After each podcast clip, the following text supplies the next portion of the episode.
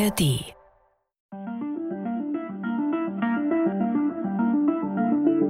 Das hier ist die Doku. Ich bin Johannes Nichelmann. Vielen Dank, dass ihr unsere Folgen hört, uns folgt, kommentiert und Sterne hinterlasst. Wer das von euch noch nicht gemacht hat, kann das gerne auf den Podcast-Plattformen wie Spotify und iTunes nachholen. Vielen Dank.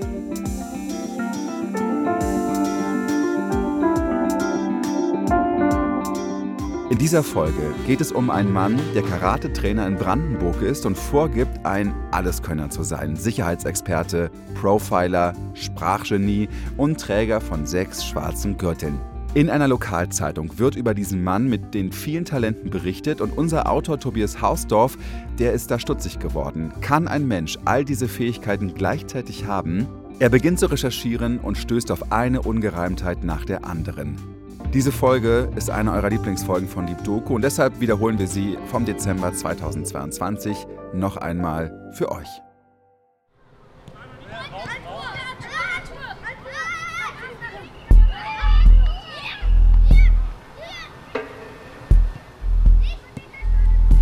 Und sie lag da und hat mit den Augen gedreht, also war auch noch komplett weggetreten, ähm, wusste gar nichts davon. Der Trainer saß dann mit da und ähm, hat dann ähm, ähm, irgendwie noch versucht, da irgendwas gut zu reden. Und ähm, daraufhin meinte ich bloß zu ihm, dass er hätte auch gar nicht äh, sie in Vollnarkose legen dürfen oder äh, in Hypnose. Das ist Stefanie Hickmann. Sie spricht von ihrer Tochter Sophie, gerade 13 Jahre alt. Jede Woche geht Sophie zum Karate. Aber nach einem Training kurz vor Weihnachten hypnotisiert sie der Trainer und Sophie bekommt einen epileptischen Anfall. Dazu kommt, sie wacht nicht gleich wieder auf. Erst dann wird Stefanie Hickmann angerufen. Ich bin in Kellnerklamotten bin ich da hochgefahren und ähm, habe dann halt ähm, ja, gewartet, ne, bis der Notarzt kam. Und dann bin ich halt mitgefahren und ich weiß gar nicht, wer mich abgeholt hat damals. Ich glaube, meine Chefin hat mich sogar noch abgeholt aus dem Krankenhaus damals wieder, ja. Was bleibt, ist ein Schock für Tochter und Mutter. Ich habe mich als Journalist in den letzten zwei Jahren intensiv mit diesem Unfall auseinandergesetzt. Passiert ist er in der Karatestunde von Sven B., der eigentlich anders heißt. Sven B. gibt vor, jemand zu sein, der er nicht ist. Er ist ein Hochstapler. Aber das wird erst nach und nach klar. Kapitel 1 Das Karate-Genie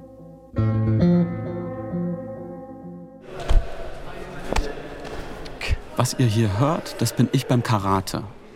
Mit der linken Faust greife ich meinen Trainingspartner an, mit der rechten halte ich das Aufnahmegerät. Er blockt meinen Angriff, verdreht meinen Arm mit dem anderen, Gegenschlag. Seit ich sieben bin, gehört das zu meinem Leben. Seit 22 Jahren mache ich Karate. Es ist ein langer Weg von Gürtel zu Gürtel. Die werden mit jeder Stufe dunkler. Erst weiß, dann gelb, orange, grün, blau, violett, braun. Das sind die Schülergrade, Kiyu im Karate. Und dann kommt Schwarz, Dan genannt, nochmal zehn Meistergrade. Ich habe den ersten Dan. Etwa ein Jahr habe ich mich auf die Schwarzgurtprüfung vorbereitet. Mein nächstes Ziel, der zweite Dan. Karate ist ein wichtiger Teil meines Lebens. Deshalb bin ich sofort interessiert, man könnte fast sagen besessen, als ich das erste Mal von Sven B. höre.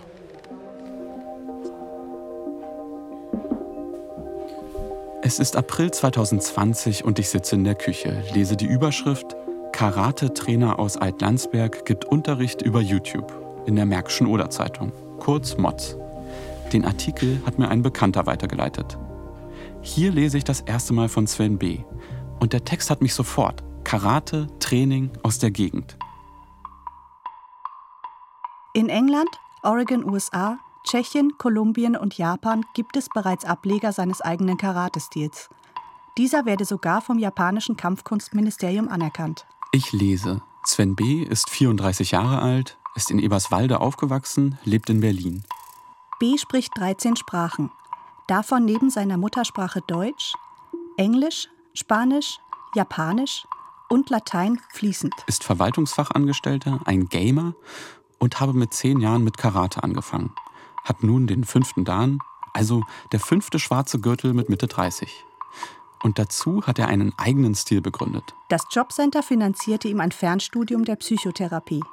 In Liverpool, England, machte er Lehrgänge für forensische Psychiatrie. Die Moz ist die Lokalzeitung in der Region, in der ich aufgewachsen bin. Ich habe dort mein erstes journalistisches Praktikum gemacht und bin gerade in der Ausbildung an einer Journalistenschule, als der Artikel über den Karate-Lehrer erscheint. Ich bin beeindruckt, was der Mann in dem Artikel alles kann, aber frage mich auch, wie geht das alles?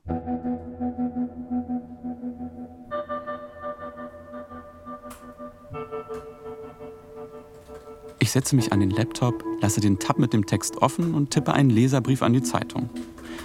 Ob die das denn geprüft haben, was B so sagt, und komme mir dabei auch ein bisschen frech vor. Parallel schaue ich, was ich selbst herausfinden kann und versinke in der Online-Recherche. Denn Sven B. ist sehr aktiv bei Instagram, Facebook, YouTube und mehreren Webseiten. Ich bleibe auf seinem YouTube-Kanal hängen. Sicher, einfach, besser heißt der. Es ist der 2. April und er streamt aus seiner Karateschule in Altlandsberg. Ein Raum, hellgrüne Matten, hinter ihm eine Sprossenwand. B hat dunkle Haare, trägt Brille, Turnschuhe und ein rotes Sportshirt, das etwas am Bauch spannt. Ich hatte in den letzten zwei Wochen Gürtelprüfung. Und was soll ich euch sagen? Es hat sehr viel gekostet. Nicht nur 150 Dollar, sondern sehr viel Schweiß. Teilweise sogar Tränen. Teilweise sogar Blut. Und sehr viel Mut. Ich habe bestanden. Diesen Ton haben wir aus rechtlichen Gründen nachsprechen lassen. Aber glaubt mir, genau mit diesem Pathos hat er im Video gesprochen. Dann entrollt Sven B. ein A3-Blatt. Sechster Dan, eine der höchsten Stufen im Karate. Er hält die Urkunde ins Bild und lächelt stolz. Nicht viele Menschen auf der Welt haben den. Die wenigen, die ich kenne, sind viel älter als er und zeigen keine Urkunden in YouTube-Streams. Zum Glück postet er die Urkunde gleich auf Instagram. Da kann ich besser erkennen, was draufsteht als im Video. Sechster Dan im Yukikai Karate. Davon habe ich noch nie gehört. Ich habe das Gefühl, irgendwas stimmt da nicht. Den Leserbrief schicke ich nicht ab. Jetzt will ich die ganze Geschichte wissen. Kapitel 2 Ein Hinweis Als erstes will ich mit SchülerInnen von Sven B. sprechen. Altlandsberg, wo B. arbeitet, kenne ich gut. Eine kleine Stadt mit Stadtmauer aus Feldsteinen, zwei Tortürmen, einer mit Störchen drauf. Ich bin hier aufgewachsen, im Nachbarort Neuenhagen zur Schule gegangen. Man kennt sich und wenn nicht, über Ecken. Ich finde eine ehemalige erwachsene Schülerin aus Neuenhagen. Sie will aber anonym bleiben. Der zündet mir sonst das Haus an, schreibt sie mir. Sie hält Sven B. für unberechenbar und schickt mir eine Nachricht, die sich wie eine Kurzrezension liest. Und genau das ist es. Ihr Entwurf für eine Google-Rezension, die sie nie veröffentlicht hat. Aus Angst. Ob ein Wechsel von Neuenhagen nach Altlandsberg auch eine Änderung seiner Geschäftsgeflogenheiten mit sich bringt, ist fraglich. Training unstrukturiert und ohne bleibende Fähigkeiten. Gürtelprüfungen erfolgen in kurzen Abständen, wenn Geld wieder nötig. Spielt Ball und schaut gern aufs Handy. Verlangt seinen Schülern so überhaupt nichts ab. Keine Disziplin schmückt seine Erfolge mit schier unmöglichen Geschichten. Fazit: nie wieder. B ist also mit Übertreibungen aufgefallen. Aber gute und schlechte Trainer und Trainerinnen gibt es in allen Sportarten. Eine unzufriedene Schülerin heißt noch nichts. Ich recherchiere weiter und finde ein Foto aus dem April 2014. Darauf ist Sven B. zu sehen. Er sieht etwas jünger aus. Wieder hält er eine Urkunde ins Bild. Aber nicht allein. Links und rechts stehen seine Prüfer. Sven B. hat im April 2014 seinen ersten Dan gemacht. Ich finde noch einen alten Artikel mit Foto in der Mods. Zwei Jahre später, 2016, macht er den zweiten Dan. Die Prüfung hat er so wirklich abgelegt. Mittlerweile verbringe ich Abende nach der Schule am Laptop und Handy und arbeite nun an einem Artikel. Ich gucke mich durch seinen YouTube-Kanal, scrolle durch Insta, Facebook und suche weitere Ex-SchülerInnen. Jürgen Ulrich schreibt mir. Etwa ein Dreivierteljahr hat er bei B trainiert. Er hat bereits Erfahrung in einer anderen Kampfkunst. Deswegen bin ich rasch irritiert gewesen, dass B wesentliche Elemente einer körperlichen Erwärmung und meist auch ein einprägsames Grundtechnikentraining vermissen ließ. Stattdessen hat er die Trainingsteilnehmer mit einem Gummiball umherschießen lassen und am Trainingsende Süßigkeiten verteilt. Soweit so harmlos, denke ich mir. Aber er hat immer mit seinen zahlreichen Qualifikationen kokettiert. Angeblich sei er Psychotherapeut, Hypnotiseur, Profiler Und er hat laienhafte Versuche unternommen, das in seine Kurse einzubauen. Jürgen Ulrich erzählt mir, Sven B. sei gebuchter Trainer und Profiler, also Fallanalytiker für Bundes- und Landeskriminalämter. Ich will wissen, ob das stimmt und frage direkt dort an. Ulrich sagt mir aber auch, ich müsse unbedingt noch jemand anderes sprechen. Und das wird der Punkt in der Recherche, der alles ändert. Kapitel 3 Die Grenzüberschreitung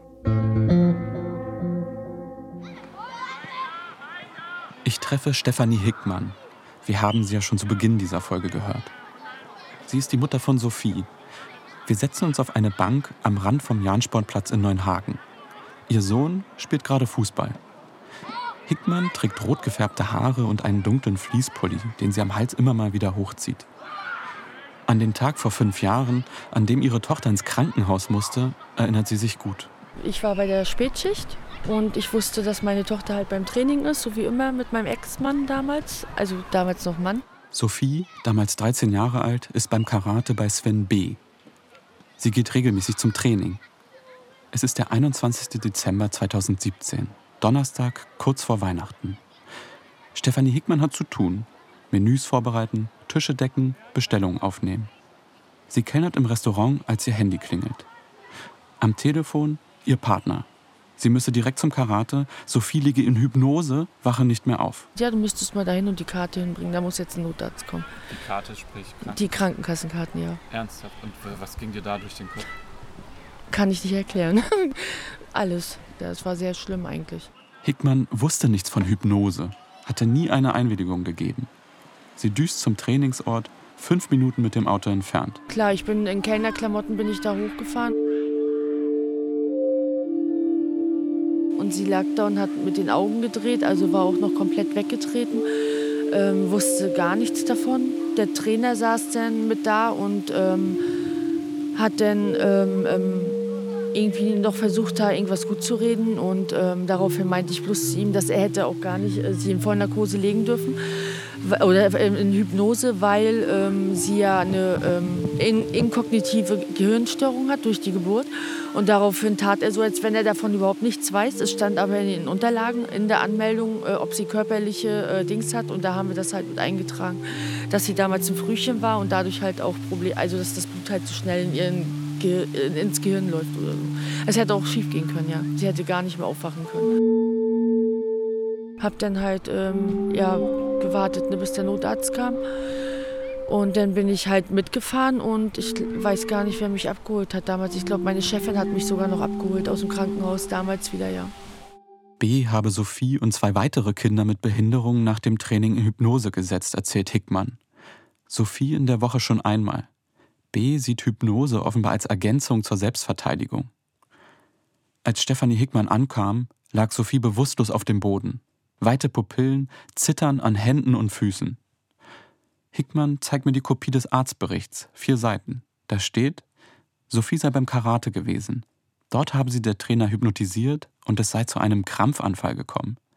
45 Minuten dauert der epileptische Anfall wahrscheinlich. Also sie weiß davon auch nichts mehr. Ne? Sie ist dann halt wach geworden und wusste dann auch gar nicht, was los ist und wo sie ist. Und ähm, ja, Wo ist sie wach geworden? Noch dort? Oder Ja, ja, sie ist also da schon ein bisschen wach geworden, hat dann aber auch mit den Augen nach oben gedreht und also war aber noch nicht richtig anwesend und daraufhin haben die Ärzte ja gesagt, ähm, sie fährt auf jeden Fall mit ins Krankenhaus, ja. Wurde da halt noch mal komplett untersucht, Gehirnströme, alles drum und dran und ja. Das steht so auch im Arztbericht. Hickmann will zur Sicherheit sogar eine gynäkologische Untersuchung. Die ist unauffällig. Ihren ersten Frauenarztbesuch habe sie sich für ihre Tochter anders vorgestellt. Sophie bleibt drei Tage im Krankenhaus. Das war schon schwer. Wir sind auch, ich bin aber auch nicht nach Hause. Ne? Ich bin dann nach dem Krankenhaus bin ich dann zu, also zu meiner Chefin wieder im Laden. Dann haben wir da noch gesessen und geredet und haben das erstmal für uns selber überhaupt verdaut, die ganze Geschichte. Was hat sie dazu gesagt? Die war total baff. Die konnte es gar nicht glauben. Einen Tag vor Heiligabend kann Sophie raus. Ich frage mich, wie Hickmann das verdaut hat. Gar nicht eigentlich. Ne? Ich war dann zu Weihnachten wieder arbeiten. Na, ging einfach ganz normal weiter, ne? Sophie kann sich nicht mehr an den Hypnosevorfall erinnern. Die Polizei ermittelt, stellt das aber ein. Andere Eltern finden, Hickman übertreibt. Sie fühlt sich alleingelassen und will den Fall nicht an die große Glocke hängen. Ich hatte schon relativ früh das Gefühl, dass Sven B. übertreibt, vielleicht an der einen oder anderen Stelle flunkert. Mit einer solchen Wendung habe ich aber nicht gerechnet. Ich habe so viele Fragen an Sven B., ich brauche eine Stellungnahme von ihm. Kapitel 4 Exkurs Karate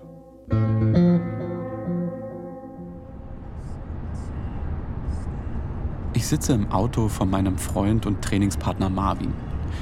Auf dem Weg nach Budweis in Tschechien, knapp sechs Stunden Fahrt. Und ich bin aufgeregt. Heute geht es ausnahmsweise nicht um Sven B.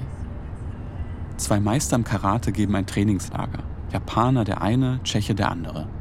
Takeshi Ogawa trägt den zehnten Dan, die höchste Stufe im Karate. Er hat graue Haare, wirkt aber viel jünger als seine 80 Jahre. Er ist ehemaliger Bundestrainer Österreichs und trainiert seit mehr als 60 Jahren. Václav Wenzelischka ist 68 und 8er Dan. Bei den beiden haben Marvin und ich unseren ersten Dan gemacht. Mir schwirrt ein Spruch durch den Kopf. Der hängt bei uns im Dojo, also der Trainingsstätte, an der Tür. Etwas cheesy, aber im Kern zutreffend. Einen schwarzen Gürtel zu tragen bedeutet nicht unbesiegbar zu sein. Es bedeutet, dass du nie aufgegeben hast, dass du trotz Schmerzen hart an dir gearbeitet hast, du Enttäuschungen überwunden hast, nicht in Zweifel versunken bist, deine Angst überwunden hast und genug gelernt hast, um zu realisieren, wie wenig du eigentlich weißt. In Budweis steht für uns eine Prüfung an. Der zweite Dan.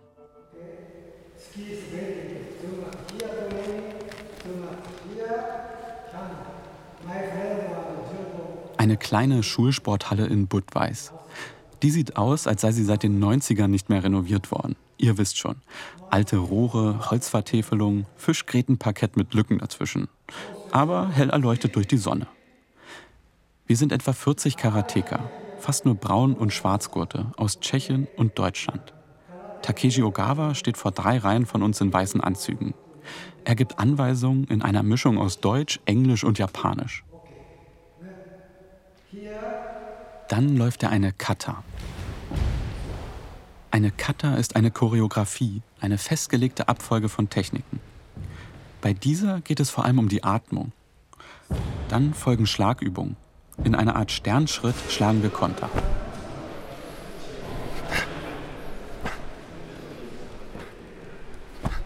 Ich nutze die Gelegenheit und spreche am Rande des Trainings Katrin Aldus an. Bei ihr habe ich mit sieben Jahren Karate angefangen. Aldus ist Geschäftsführerin der Karate Shotokan Akademie Berlin-Brandenburg, hat den Verein über Jahrzehnte aufgebaut und hat mittlerweile den siebten Dan. Nur zur Einordnung, wann hast du etwa den sechsten Dan gemacht? 2018 habe ich den sechsten Dan gemacht, nach 38 Jahren Karate. Das heißt, wie alt bist du jetzt? Jetzt bin ich 61. Es gibt Wartezeiten im Karate. Nach dem ersten Dan muss man mindestens ein Jahr warten, nach dem zweiten zwei und so weiter. Erst dann kann man sich für die nächste Prüfung anmelden. Auf Social Media ihre Dan-Urkunden posten oder in YouTube-Videos mit der Härte der Prüfung prahlen, das würde Katrin Aldus niemals machen. Das sei insgesamt sehr untypisch für den Karatesport. Anmaßung passt nicht in die Kampfkunst. Ne? Kampfkunst ist ganz viel Ehrlichkeit. Von Herz zu Herz gibt man Kampfkunst weiter. Ich nehme Sven B. jetzt noch weniger ab, dass er rechtmäßig den sechsten Dan bekommen hat. Schon allein rechnerisch ist das nicht möglich. 2016 hat er seinen zweiten Dan gemacht. Da kann er schlecht 2020 schon beim sechsten angekommen sein. Nur wie soll ich das beweisen? Kapitel 5 Das Lügengebäude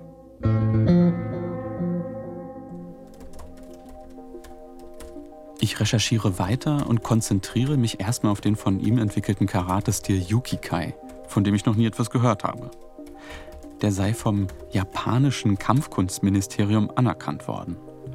Aber von diesem Ministerium habe ich auch noch nie etwas gehört. Deshalb muss ich mir eine professionelle Meinung einholen und google Japanologie-Expertin. Ich finde Verena Blechinger-Terkert, Professorin für Japanologie an der Freien Universität Berlin und rufe sie an. Blechinger, hallo?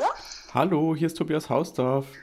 Hallo, guten Tag. Sehen Sie, jetzt hat es ja doch noch geklappt. Ich war jetzt ähm, Mission Senat ähm, an der Uni, aber jetzt ist alles gut. Ja, wunderbar, super. Ich meine E-Mail hatten Sie ja bekommen, oder?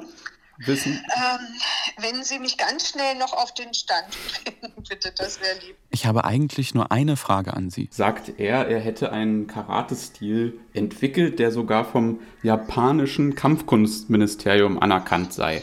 Und da wollte ich einfach wissen, gibt es Also ein japanisches Kampfkunst? Kampfkunstministerium gibt es nicht, nein. Ähm, das kann ich ganz sicher sagen. Das bestätigt mir auch die japanische Botschaft in Berlin. Per Mail. Ganz offiziell. Ansonsten ist es halt so wie bei allen ähm, äh, Ländern, dass es auch ein Ministerium gibt, was für Sport zuständig ist. Das ist in Japan das Kultusministerium, also Erziehungsministerium heißt das da. MEXT äh, ist die Abkürzung auf Englisch Ministry of Education.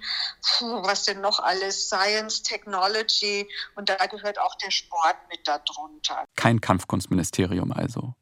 Das entspricht eher einer europäischen Klischeevorstellung davon, was typisch japanisch ist. Frau Blechinger, das war es eigentlich auch schon. Gerne. Vielen Dank Gerne, für die wunderbar. Hilfe. Dann wünsche ich einen schönen Abend. Ja, gleichfalls. Tschüss. Tschüss. Einen offiziell anerkannten Stil hat Sven B. also nicht entwickelt. Aber dann wären da noch die DAN-Prüfungen, zum Beispiel die Blut, Schweiß und Tränenprüfung von YouTube. Ich schaue mir das Video mehrmals an. Ihr wisst schon, dieses. Ich hatte in den letzten zwei Wochen Gürtelprüfung. Und was soll ich euch sagen? Es hat sehr viel gekostet. Nicht nur 150 Dollar, sondern sehr viel Schweiß. Teilweise sogar Tränen. Teilweise sogar Blut. Und sehr viel Mut. Ich habe bestanden. Sven B. sagt im Stream, die amerikanische Intercontinental Martial Arts Union habe ihn geprüft. Wegen der Corona-Pandemie online über Video. Zehn Tage lang bis 2 Uhr morgens. Ich bekomme einen Rückruf vom Landeskriminalamt Brandenburg. Das hatte ich ja angefragt, damit sie mir Sven B.'s Arbeit als Ausbilder und Profiler bestätigen. Aber die Person am Telefon sagt mir, Sven B. sei ihnen als Ausbilder nicht bekannt. Und was seinen sechsten Dan angeht, den hat er sich für 150 US-Dollar gekauft. Das verrät mir die Website der Intercontinental Martial Arts Union. Die prüfen nämlich gar nicht, sondern verkaufen nur Urkunden. Alle Leute können dort einen schwarzen Gürtel registrieren und bekommen dann ein seriös anmutendes Zertifikat, eine Datei. Sven B.'s Zertifikat hat die Nummer 1253.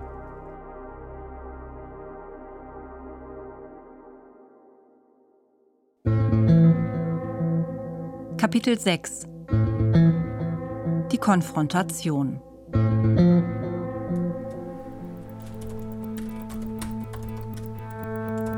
Ich habe so viel über Sven B. gehört, gelesen, recherchiert. Ich habe das Gefühl, ich kenne ihn. Dabei habe ich ihn noch nie getroffen.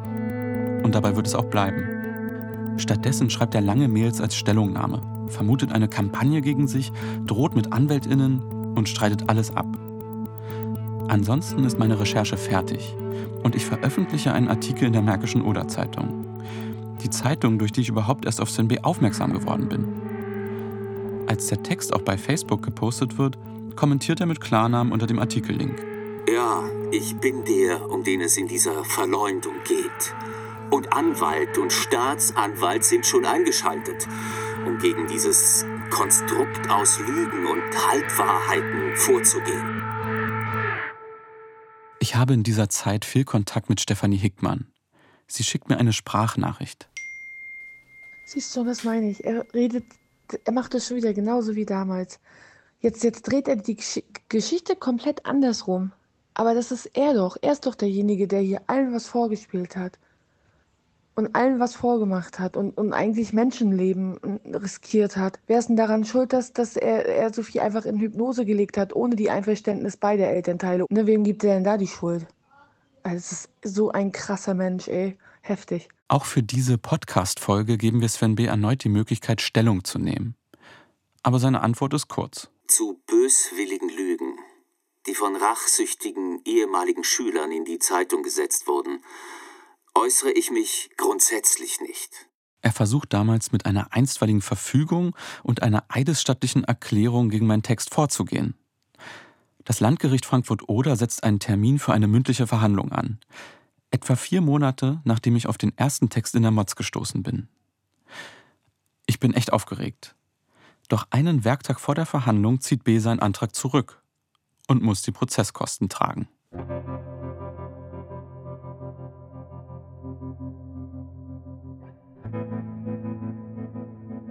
Könnte es als Sieg sehen, auch für Sophie und Stefanie Hickmann und pathetisch auch für die Karatekunst an sich. Aber meine Euphorie ist schnell verflogen, denn ich merke, er macht einfach weiter als Karatetrainer.